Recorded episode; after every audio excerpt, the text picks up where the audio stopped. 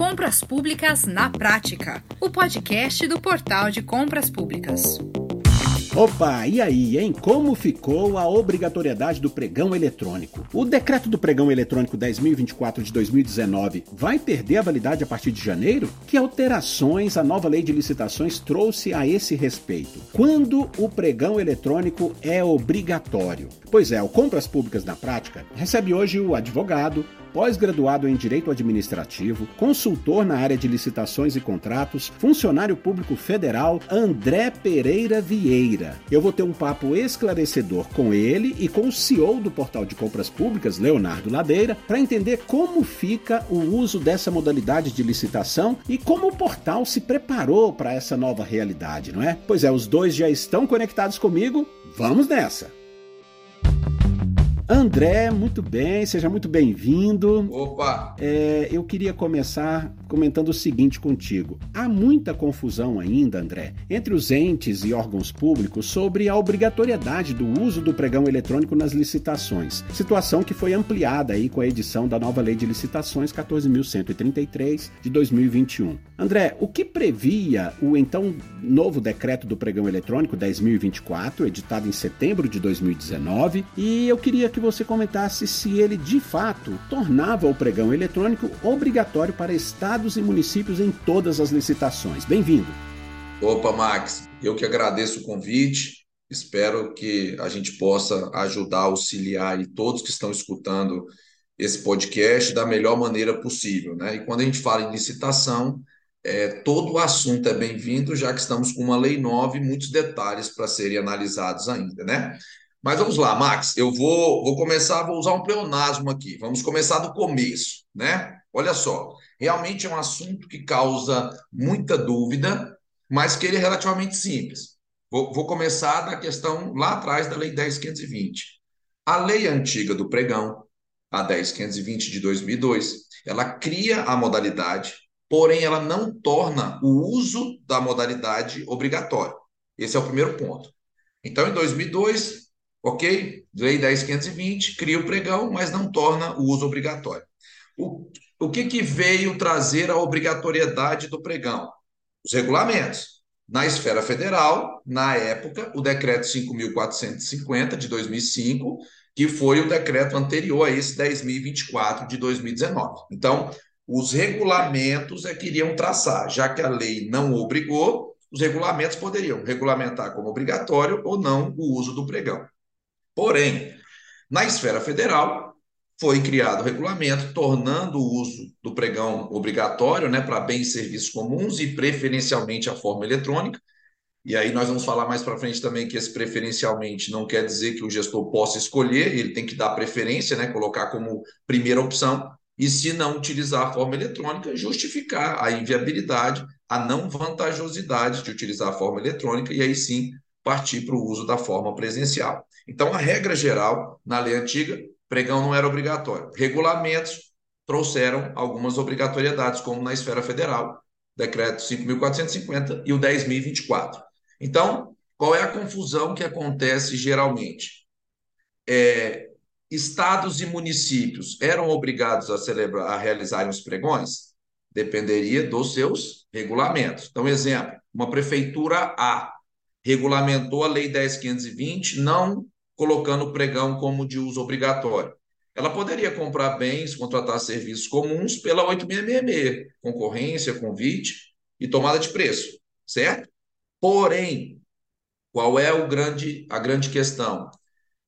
Se essa prefeitura A tivesse utilizando um recurso federal, e aí não é qualquer recurso federal, somente oriundo de um repasse voluntário, que a lei de responsabilidade fiscal ela traz lá algumas situações em que a administração pode fazer o repasse voluntário para outros entes federativos. Então, se esse recurso que a, a, que a, a prefeitura estiver utilizando for oriundo de um repasse voluntário desses, teria que utilizar a legislação federal pertinente. E na legislação federal pertinente exigia o uso do pregão para contratação de bens e serviços comuns. Então, a prefeitura, com recurso dela próprio, utilizava 8666. Quando fosse recurso da União e não qualquer recurso, porque se fosse das transferências obrigatórias, é o recurso da própria prefeitura. Se fosse oriundo de uma transferência voluntária, teria que utilizar a regra federal. E a última regra era o decreto 10.024 de 2019. Então, o pregão ele era obrigatório em todas as licitações para estados e municípios? Não, dependia de dois, duas situações. Primeiro, o regulamento de cada ente federativo. Se já tornasse obrigatório, era obrigatório. Se não, quando fosse utilizar o recurso federal, aí teria que partir para confecção de um processo de pregão para poder utilizar esse recurso quando se tratar de bem ou um serviço comum. E aí chega a Lei 14.133 de 2021 e mudou esse cenário. Isso. Aí o que, que aconteceu com a nova lei? Na nova lei agora, a gente pode fazer uma pergunta assim: o pregão é obrigatório? Depende da lei. Na lei antiga não era, dependia dos regulamentos. Na lei nova ele é obrigatório? Agora é. Agora está na lei geral e quando for adquirir bens ou serviços comuns, existe a obrigatoriedade de utilizar o pregão e de preferência na forma eletrônica. Então, agora na nova lei, o pregão ele é obrigatório. Na lei antiga, dependia dos regulamentos. Na lei nova, já está na lei geral. Então, o regulamento não pode flexibilizar ele tem que regulamentar né, o que a lei já determinou. André, quais os principais pontos do pregão eletrônico que foram alterados pela nova lei de licitações? É, Max, eu faço inclusive um, um alerta aí para. Geralmente nos treinamentos que eu ministro, é, tanto para a administração quanto para fornecedor, que é o seguinte: o pregão ele continua sendo uma modalidade de licitação o mesmo nome da modalidade antiga, mas o rito mudou. Entendeu? Então, algumas coisas foram alteradas, não necessariamente o rito em si, mas alguns pontos foram é, é, é, alterados. Então, dentre eles, a gente pode citar aqui o quê? Divulgação do prazo de edital, está diferente. Antes, na Lei 10.520, eram oito dias úteis, no mínimo, para a gente poder abrir uma sessão de pregão, tanto sendo compra ou sendo um serviço. Agora, na nova lei, mudou. O que, que mudou? Continuam oito dias úteis se for compra, mas passou para dez dias úteis o prazo mínimo se se tratar de um serviço. Então, essa teve, nós tivemos essa mudança. É, nós tivemos mudança também o que? Nos modos de disputa. Né? A gente pode se dizer assim. Enquanto, por exemplo, o decreto 10.024, que é o regulamento federal, ele trazia dois modos de disputa, que é o aberto e fechado, Agora, na nova lei, no artigo 56, ela também traz modo aberto e fechado, mas permite a combinação desses modos. Então, com essa permissão de combinação, a gente pode continuar tendo modo aberto, o modo aberto e fechado, mas agora a gente tem o modo fechado e aberto também, que é uma possibilidade no novo pregão eletrônico, e que inclusive está elencada lá na IN 73 de 2022, que é o regulamento federal, né, que trata ali dos critérios de julgamento menor preço ou maior desconto para a esfera federal, de acordo com a Lei 14.133. Então, tivemos alteração nesses modos de disputa. É, sessão pública, também tivemos algumas alterações pontuais, como, por exemplo, no momento em que a empresa cadastra a proposta, no decreto 10.024, teria que, de forma concomitante, enviar os documentos de habilitação. Agora não. A habilitação só vai ser verificada o quê? Do primeiro colocado. Então não tem mais aquela questão de ter que inserir os documentos de habilitação junto com proposta. Né? É, temos também uma outra, podemos citar como uma, uma outra novidade, duas fases de intenção de recurso agora. Enquanto no pregão do decreto 10.024 a administração abria para manifestação de extensão de recursos só após a habilitação, que o decreto 10.024 ele traz que, né, após declarado vencedor, qualquer licitante de forma imediata e motivada em campo próprio do sistema vai poder manifestar sua intenção de recorrer. Então, essa é a redação que está lá no decreto 10.024. E a declaração de vencedor no pregão seria após a habilitação. Muita gente pensa que se, ah, depois que acaba a etapa de lance, ele já é vencedor. Não, ele é o primeiro colocado, ainda vai passar por uma análise de proposta, ainda vai passar por uma análise de documentação. Somente após essas duas análises é que você tem um vencedor, e aí sim, quem não concordar com os atos praticados poderia manifestar. E agora como ficou? Agora é diferente. Agora, tá, na nova lei, o que, que vai acontecer com o pregão? Quem quiser manifestar a intenção de recorrer, vai manifestar após cada etapa, ou seja, acabou o julgamento, manifesta a intenção. Acabou a habilitação, manifesta a intenção. E não precisa mais de ser motivada. Basta sinalizar que quer entrar com recurso, já vai ser aberto o prazo recursal no final. Porque aí o prazo de recurso, é, a fase recursal, ela é, ela é única no final. Mas agora existem duas etapas de intenção de recurso. Né? É, mais ainda, o que a gente pode colocar? É, a possibilidade, uma novidade, outra novidade no pregão que nós não tínhamos, é o quê? A gente sempre falou que o pregão inverteu as fases, né, da 8666. Enquanto lá na 866 primeiro se via habilitação para depois verificar a proposta, o pregão inovou na época fazendo o quê? O contrário. Primeiro você verifica as propostas e tem a disputa e vai analisar a habilitação só do primeiro colocado. Então, se ganhava, ganhava-se ali um tempo, né? É, é, era mais ágil o procedimento e realmente mais razoável. E a nova lei agora, ela trouxe, a gente pode dizer, uma desinversão de fase no pregão. Como assim? Ela permite, em determinados casos, desde que comprovada a vantagem, né, o benefício para a administração, a administração possa colocar no edital que primeiro vai ser feita a habilitação para depois ser realizada a disputa e a fase de julgamento. Então, essa também é uma novidade que nós não tínhamos no pregão lá antigo do decreto 10.024. Né? E, além disso, é... outra novidade, podemos citar aqui, por exemplo, o pregoeiro não vai mais fazer a adjudicação do objeto ao vencedor, coisa que a gente fazia no decreto 10.024. Hoje não se faz mais, a autoridade competente é quem vai tanto adjudicar quanto homologar, independente de ter recurso ou não, porque antigamente no decreto 10.024, se tivesse tudo ok, o pregoeiro adjudicava. Se tivesse intenção de recurso né, e fosse aceita, aí o que, que aconteceria? O pregoeiro já não podia mais adjudicar, passava para a autoridade competente. Agora, em qualquer caso, já vai ser a própria autoridade quem vai tanto adjudicar quanto homologar.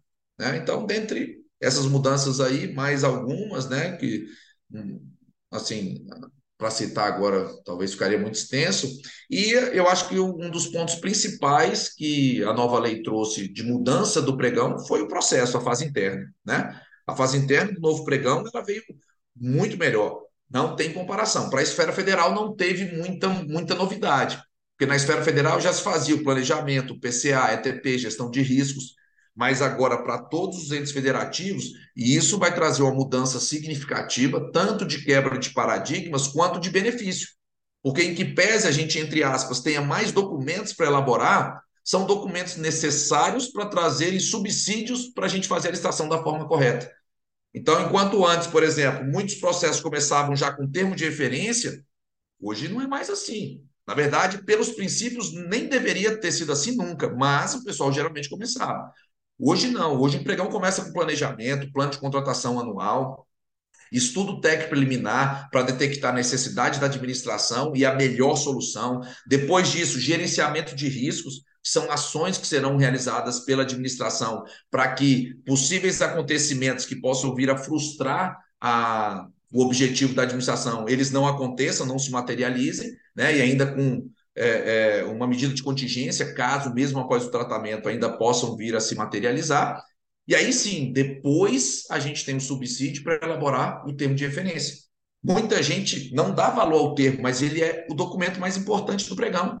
Ele é o objeto da administração. É o documento que propicia a avaliação do custo né, pela administração. Então, hoje, com a 14133, essa fase, essa robustez maior na fase interna do processo com certeza ela vai auxiliar bastante os agentes públicos que trabalham né, nessa fase interna aí, com certeza absoluta. Já estou vendo isso na prática, né, dentro dos treinamentos, as consultorias, realmente é, esclarece muita coisa, sabe, Max? André, é, uma questão aqui também. Para muitos especialistas da área de compras públicas, a Lei 14.133 acabou criando um novo pregão eletrônico, com procedimentos diferentes né, dos estabelecidos ali pelo Decreto Federal 10.024 de 2019. Qual a sua opinião a respeito, hein? Max, eu, eu concordo, eu concordo, é, em que pese assim a, a, a mudança mais drástica tenha sido da modalidade de concorrência, que também tem o mesmo nome, mas o rito mudou 180 graus. O pregão, ele não mudou tanto, mas ele mudou.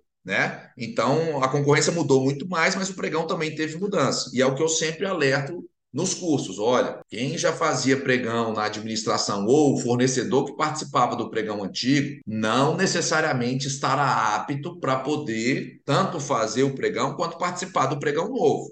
Porque alguns procedimentos foram alterados, então vai ter que estudar, vai ter que conhecer as novas regras. Não dá para simplesmente falar, eu já sou pregoeiro e eu já estou apto a fazer pregão na 14133. Não tem como, porque alguns procedimentos né, específicos realmente mudaram bastante aqui e a gente vai ter que é, conhecer esses procedimentos. Então, em que pese a, a modalidade tem o mesmo nome, procedimentos foram alterados e a gente vai ter que conhecer esses procedimentos. Então, é um, realmente um novo pregão eletrônico que nós vamos nos deparar aí a partir, não, a partir de agora, né? Todo, quem, quem quiser já pode fazer, e a partir de 30 de dezembro, todo mundo vai ser obrigado a fazer o novo pregão da, da nova lei, se for para compra né, de bens e serviços comuns. André, e na sua opinião, isso foi positivo para o setor?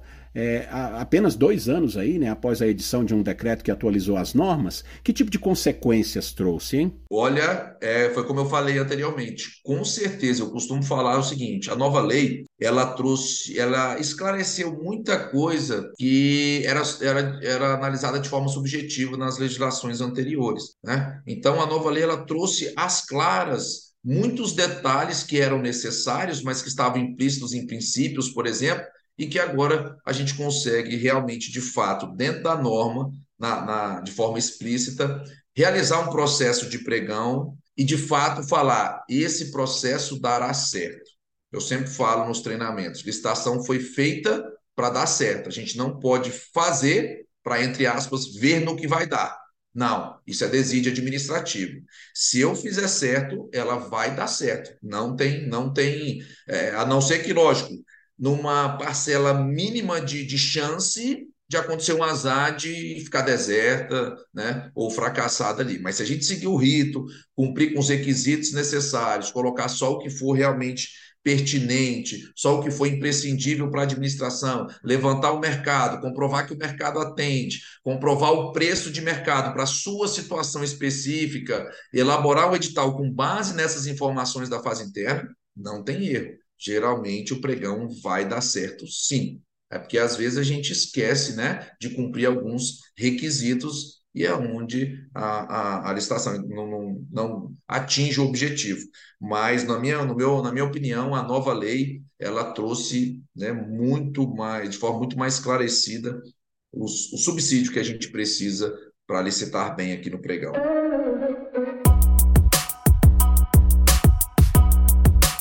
Legal, André. Deixe-me é, chamar o Leonardo aqui nessa conversa para saber um pouco sobre o portal. Leonardo, é, o portal de compras públicas ficou aí cerca de dois anos né, preparando a sua plataforma, capacitando entes públicos, fornecedores, é, para utilizar o então novo decreto do pregão eletrônico 10.024.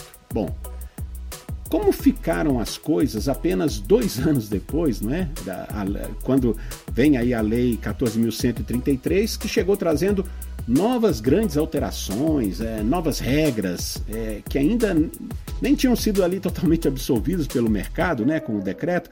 Enfim, eu queria ouvir um pouco você sobre isso. Como que você avaliou essa, avalia, avaliou e avalia essa, essa iniciativa aí do governo, hein?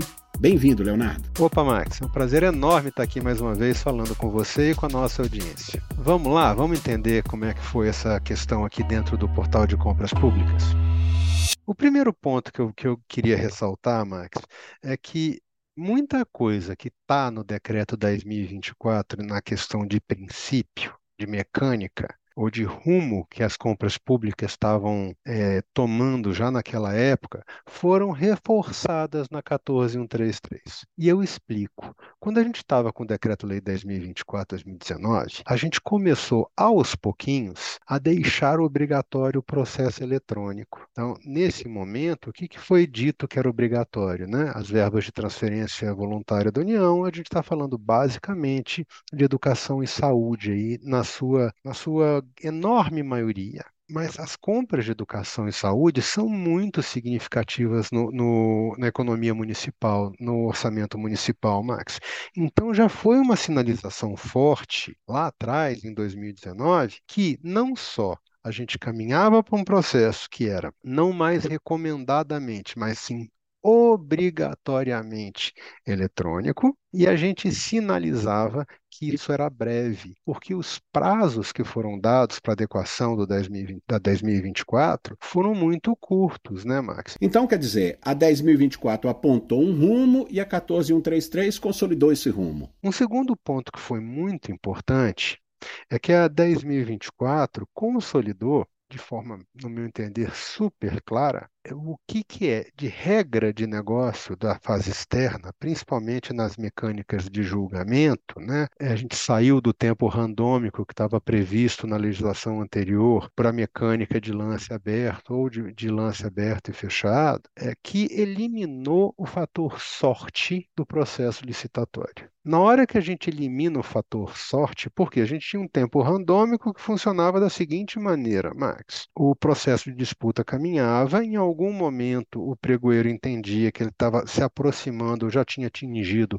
o valor de referência que ele entendia que era válido, ele falava: Olha, aqui eu já entendo que eu já estou mais perto do fim do que não e ele aciona o, a iminência do tempo, é, do tempo randômico dentro do processo. Isso quer dizer o quê? Que o sistema sorteava de forma aleatória um tempo entre 0 e 30 minutos, medido em segundo, na verdade, tá? a gente está falando aí entre, entre 0 e 1.800 segundos, para o processo efetivamente encerrar. Quando isso acontecia, Max, existia uma verdadeira briga para estar na primeira colocação, porque o tempo podia acabar a qualquer segundo. Então, as ferramentas de automação de processo, de lance, tá, os chamados robôs, tinham um papel é, muito importante, por alguns entendido até como desleal, eu acho que isso é uma tolice, mas isso é um outro assunto, é, dentro desse processo de disputa. porque Eles davam lances tão rápidos, às vezes mínimos, com um único objetivo de estar ganhando o maior período de tempo dessa janela de tempo para, quando o processo encerrar, ele ter uma maior chance de ser o, o fornecedor que estava ali dando o menor lance, ok?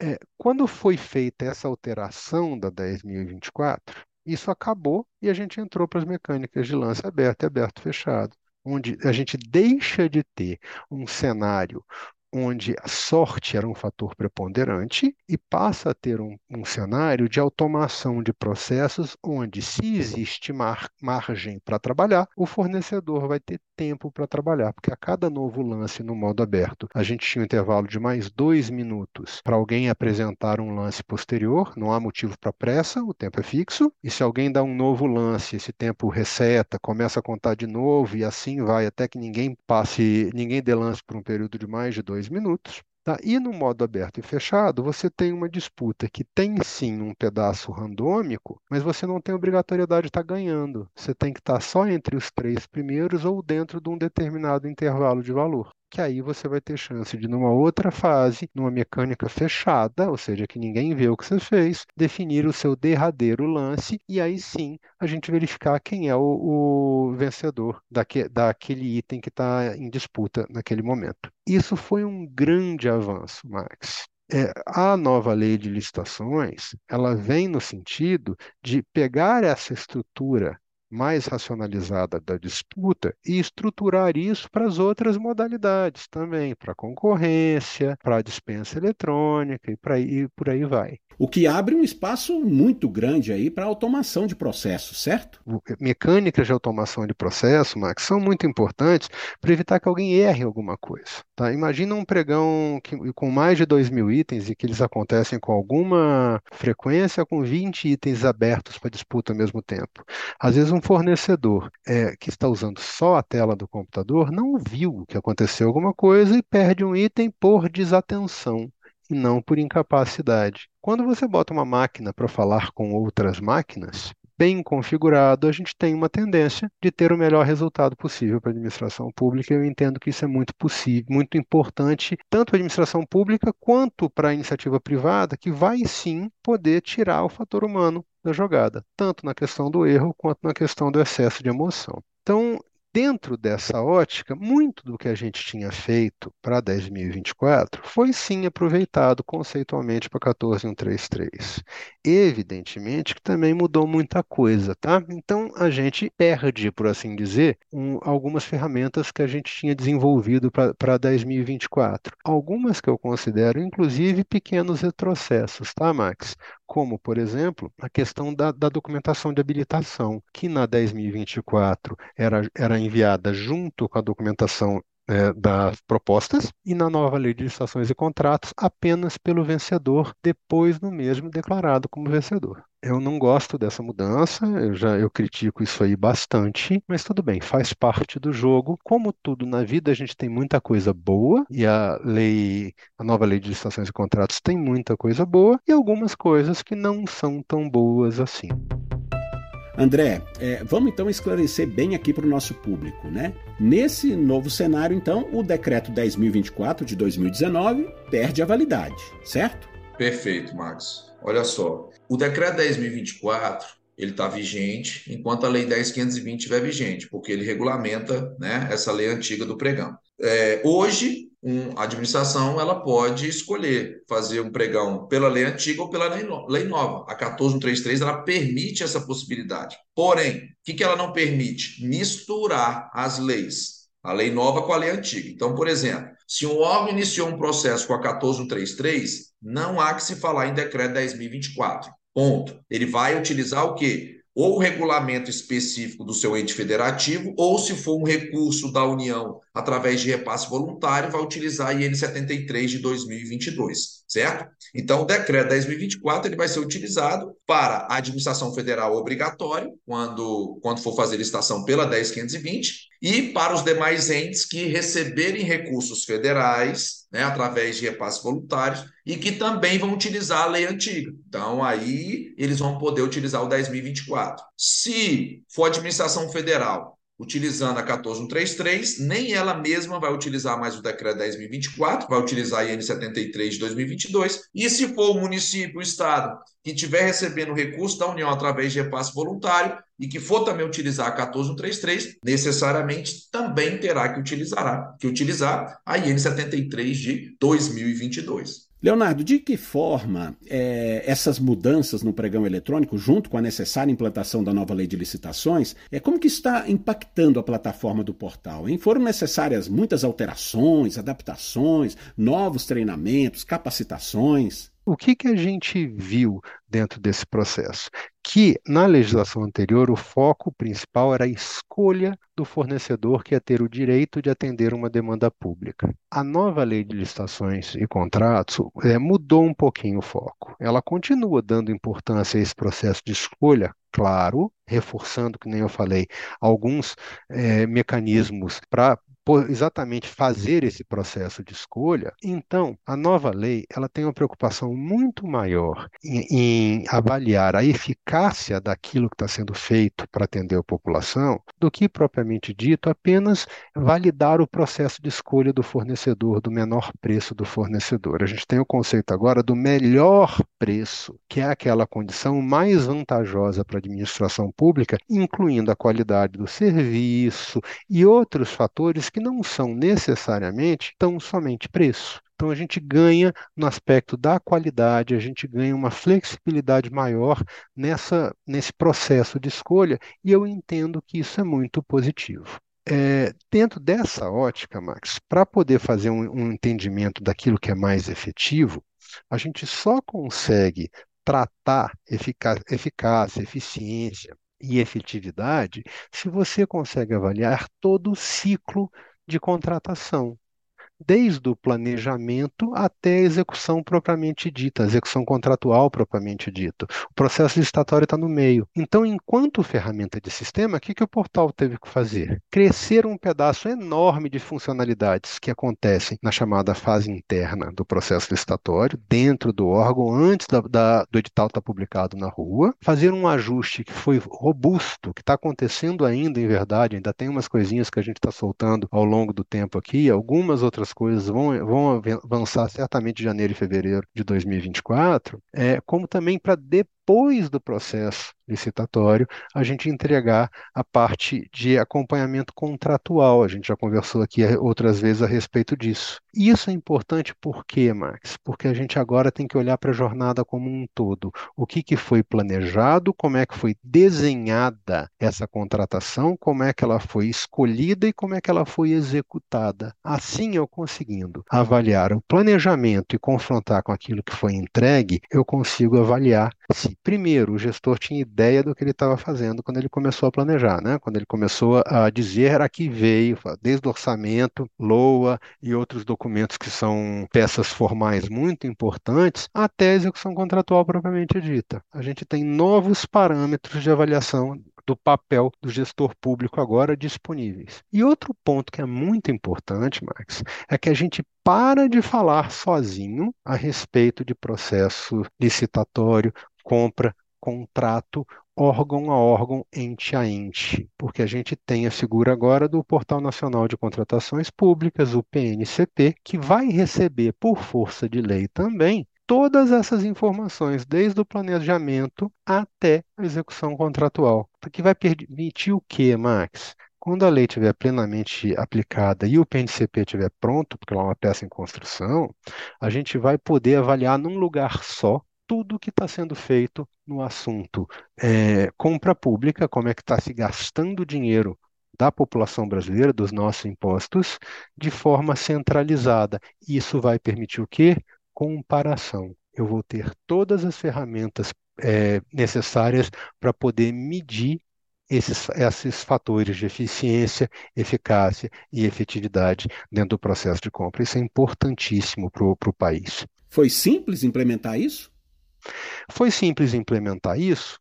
Parte mudou pouco, parte criou ferramentas completamente novas, parte gerou a necessidade de capacitação de grupos que a gente não, simplesmente não lidava anteriormente dentro da estrutura do portal de compras públicas. Eu vou dar um exemplo da Prefeitura de Porto Alegre, que é o nosso piloto para todas essas ferramentas, a gente já conversou a respeito disso, onde a estimativa é que a gente está treinando e capacitando mais de 2 mil servidores públicos da Prefeitura que não tinham contato com a nossa plataforma anteriormente e que participavam exatamente desses processos anteriores e também faziam alguma coisa da chamada compra direta, que está prevista dentro da estrutura do portal e que também precisa transitar no PNCP. Ou seja, a gente acaba que está falando com todos eles dentro desse novo escopo do que, que é a prestação de serviços do portal de compras públicas para a sociedade e para os entes compradores de forma mais específica. André, como os municípios e órgãos públicos devem agir para diferenciar né, essas exigências umas das outras e, e, se certificar de que estão seguindo as normas certas no caso do pregão eletrônico. Você tem algumas dicas, algumas orientações para compartilhar com a gente? Perfeito, Max. Vamos lá. É, eu sempre falo também nos meus treinamentos o seguinte: como existe o princípio da legalidade, a administração só pode fazer o que tiver prescrito em norma, certo? E para que o agente público justifique o ato dele, o ato tem que ser motivado, que é o pressuposto de fato e de direito. Então você tem que verificar qual é a ação que está sendo praticada e o que, que a norma diz sobre aquilo, né? Se pode, se não pode, né? Ou na situação específica que estiver sendo utilizada. Então, é, minha dica é o seguinte: essa é uma situação que vai trazer um, um, uma certa. Como é que eu posso falar aqui? Vai trazer um certo, um certo desconforto do ponto de vista de, de deixar tudo igual. Como assim? Exemplo, é, agora vamos, vamos iniciar de uma base geral. Agora, a regra geral é o quê? Todo mundo deve fazer pregão para bens e serviços comuns. Ponto. Isso aí não se discute. Então, não interessa se é recurso da União, se é recurso da, da Prefeitura, se é recurso de quem for. Todo mundo agora, se for bem o serviço comum, pregão. Primeiro ponto é esse. Depois, algumas regras específicas. Exemplo, uma prefeitura vai fazer a compra de papel.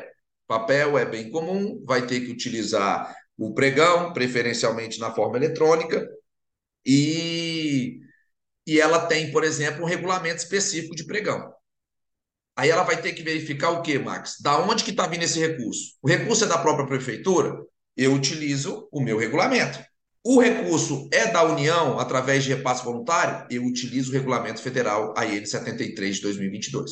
Então, primeiro ponto, verifique da onde está vindo o recurso, tá? Para poder escolher qual é a regra que você vai colocar no seu edital para poder declarar um vencedor depois da, da sessão pública, tá?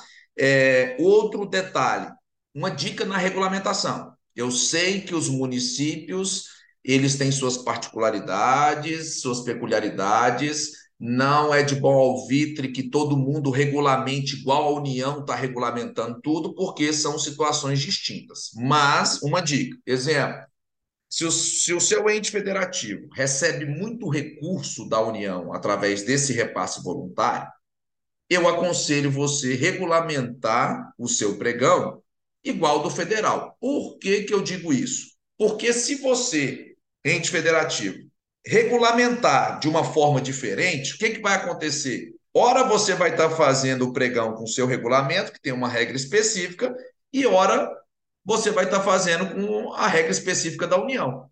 Então, se você re recebe muito recurso, pode ser que fique até meio a meio ali a quantidade de processos. E aí, para que ficar? Ó, uma hora faz de um jeito, outra hora faz de outro. Já que, de qualquer forma, vocês terão que se adaptar às regras federais, se tiver um volume muito alto de recurso, meu conselho para evitar dentro da administração possíveis erros, né? Imagina, o pregoeiro está acostumado com o regulamento X. Ah, agora o recurso é da União, vem para o Y. Ele vai de um lado para o outro. E o licitante, como é que ele fica? Porque para a administração, a gente só vai se preocupar com esses dois regulamentos, do nosso ente e o do federal, se for recurso, né? É, transferência voluntária. Mas e, e o fornecedor? O fornecedor para ele é bem pior. Porque ele vai ter uma pluralidade de regramentos que, dependendo de quem estiver fazendo a licitação, vai utilizar. Então, para a administração, eu aconselho verificar essa questão. Se não, tiver, se, se não tiver muito recurso é, é, de transferência voluntária, tudo bem, faz o regulamento do jeito que for mais pertinente aí para a realidade específica. Mas, caso contrário, que faça né, essa, essa regulamentação né, bem próxima ou até igual à do governo federal, para evitar cada hora fazer de uma maneira. E essa confusão aí sobre os municípios com até 20 mil habitantes? É o seguinte: alguns municípios, dependendo da quantidade de habitantes, até 20 mil habitantes, eles, o pessoal está confundindo o seguinte: a lei traz que municípios com até 20 mil habitantes, dentre outras prerrogativas, eles têm a prerrogativa o quê? De não serem obrigados a utilizarem a forma eletrônica das, na, na, nas suas licitações. Essa é uma regra lá do artigo 176. Aí o que, que tem gente confundindo? Ah, então tá, municípios com até 20 mil habitantes têm seis anos de 2021, né, da promulgação da lei, para poder fazer pregão eletrônico. Não, realmente, a forma eletrônica do pregão, sim, mas o pregão em si eles têm que fazer. Então, por exemplo, o município com até 20 mil habitantes, ele vai comprar um bem comum, ele tem que fazer pregão? Tem. O que, que ele não está obrigado? Fazer o pregão na forma eletrônica. Município com 50 mil habitantes vai fazer compra de bem comum, tem que utilizar o pregão? Sim. E tem que ser eletrônico? Tem. Então, essa é a diferença que eu queria colocar. A flexibilidade está no uso da forma eletrônica ou não, mas o uso da modalidade tornou-se obrigatório, independentemente da quantidade de habitantes. Leonardo, como que uma das principais plataformas de pregão eletrônico do país, não é, o portal, como que o portal está orientando seus clientes em relação ao uso dessa modalidade? Uma vez que há muitas dúvidas, né, dúvidas, né, sobre qual legislação seguir, o Decreto 10.024 ou a Lei 14.133 a gente tem batido muito forte na tecla da 14133, Max. Isso aí se dá tanto a tanto quanto a ferramenta, quanto a orientação de central, quanto a esforços de treinamento, capacitação e evento pelo Brasil afora. Este ano a gente fez mais de 40 eventos presenciais espalhados pelo Brasil, a gente envolveu um número bem significativo de servidores públicos numa amostragem muito bacana de municípios, Oiapoque e Chuí, participando dessas nossas capacitações da 14.133, e a recomendação é uma, é uma só nesse caso use o mais rápido possível a 14133, porque ela está sendo bem cumprida e as pessoas estão começando a entender, apesar do que eu entendo que tem muita coisa para fazer. Você quer alguns números nisso? Eu tenho alguns números interessantes para mostrar. Em 2022, o portal foi, fez pouco menos de 600 processos usando a 14133. Isso gerou, numa ótica de itens, pouco mais de 27, 29 mil itens que foram disputados pela 14133.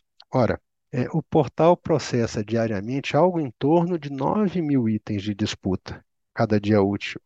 Então, 29 mil itens são um pouco mais de três dias de operação concentrada, né? se a gente tivesse concentrado isso, dentro dos cerca de 220 dias úteis que você tem dentro do ano, Tá? Apenas três dias teriam sido suficientes para atender toda a demanda da 14133 dentro da, da, da, nossa plataforma. Na outra ponta, né, se a gente olha para os números de 2023, você vê que o número aumentou bastante. A gente pulou de, de 29 mil em torno disso para quase 150 mil, um aumento de cinco vezes. Olha, parece bom, né, Max? Mas vamos fazer uma conta? Tá? Se é três dias, vezes 5, 15. A gente tem pouco mais de um mês útil só, se a gente fosse é, concentrar todos esses processos da 14133 na plataforma. Isso quer dizer o quê? Quer dizer que tem muita coisa sendo feita ainda na 10.024 e tem muita gente deixando para começar a aplicar efetivamente a 14133 assim na última hora. Leonardo, é, o nosso tempo está acabando aqui, mas eu queria ainda fazer uma última pergunta aqui para você. Nesse cenário, quais são as suas perspectivas sobre o pregão eletrônico para 2024? Vamos ter problemas? Max, eu não usaria o termo problema, eu diria dificuldade. Problema seria na ótica onde tem alguma coisa que não está funcionando, tinha que estar tá funcionando. E funcionando as coisas estão. A gente já está com a enorme maioria do, da, da legislação implementada dentro da plataforma, eu não tenho muita dúvida que a, a enorme maioria de tudo que aquilo que alguém quiser fazer, ele vai conseguir fazer na 14133. É, a gente vai ter sim dificuldade, gente que não sabe fazer, gente que não entendeu a dificuldade e gente que de última hora vai enxergar que essa história do planejamento juntado com, com a fase interna para o pregão eletrônico acontecer, para desaguar em contrato, é muito mais trabalhoso e muito mais complexo do que alguns estão achando que é. E vão, pessoas vão ter sustos nesse processo aí. Vai ter uma certa dor para isso acontecer. É, mas eu não tenho muita dúvida, não. As pessoas vão encarar isso de frente e, aos trancos e barrancos, vão fazer isso acontecer. Eu sou otimista nesse ponto. Quanto especificamente ao pregão eletrônico, eu vejo que uma das características da 14133 foi o aumento dos limites financeiros para os processos de dispensa de licitação. E foi um aumento substancial, é, Max. A gente está pulando aí de R$ 17.600 para mais de 57 mil reais hoje. É, é, um vezes três com, com é praticamente um vezes três, se você fizer a conta. Isso tem uma relevância muito grande para a administração e para o gestor. E, consequentemente, o que, que isso traz? Isso vai fazer que a gente tenha um crescimento desses processos de dispensa, consequentemente, uma diminuiçãozinha do volume dos pregões eletrônicos. Por outro lado, a gente tem a figura da concorrência eletrônica, que também vai acontecer é, dentro da plataforma, já acontece hoje com, com alguma é, volumetria já e que ela tende a crescer bastante, principalmente porque ela vai se tornar a única ferramenta para contratação de bens e serviços complexos depois agora do dia 30 de, de dezembro de 2023. Nessa ótica, Max, a gente já está, inclusive, se adequando para as mudanças que a própria lei é, 14133 já sofreu nesses últimos dias recentes, notadamente a questão de você forçar o modo fechado para itens de, nas concorrências de mais de 1 milhão e 800 mil reais. Então, existe um trabalho que está acontecendo, e isso só ressalta que esse trabalho não acaba agora na virada da lei. Vai ter sempre alguma coisinha para mudar, e a gente está aqui dentro da estrutura técnica do portal de compras públicas, correndo atrás de manter a plataforma sempre atualizada, sempre disponível e sempre operando com eficiência para o nosso usuário, seja ele comprador ou fornecedor. A gente vai ter impacto? Eu não tenho dúvida que vai. Vai ter muita gente que de última hora vai chegar e vai pedir apoio para que isso aconteça. Isso é tão claro para a gente que esse nosso movimento de treinamento, de eventos presenciais pelo Brasil afora, ele não vai esmorecer, pelo contrário, a gente vai acelerar isso em 2024 para garantir, principalmente durante o primeiro semestre, né? Até bom lembrar que ano que vem é um ano de eleições municipais, é, que quem estiver tendo dificuldade para fazer isso vai receber o apoio da equipe técnica do Portal de Compras Públicas. Legal, Leonardo. Bom, é, infelizmente o nosso tempo já, já ultrapassou bastante aqui, mas é, eu quero então aqui encerrar agradecendo muito a, a presença do advogado, pós-graduado em Direito Administrativo, consultor na área de licitações e contratos, André Pereira Vieira, e também ao nosso CEO do Portal de Compras Públicas, Leonardo Ladeira, por mais essa conversa tão esclarecedora e tão importante nessa reta final aqui, em que nós estamos então há, há alguns dias apenas de encerramento desse ciclo da 8666 e começando aí a, a vigência única da 14133 para todas as licitações em nosso país. Muitíssimo obrigado e eu também fico por aqui agradecendo muito a sua audiência e nós nos encontramos no próximo Compras Públicas na Prática. Um abraço e até lá. Você ouviu Compras Públicas na Prática, o podcast do Portal de Compras Públicas.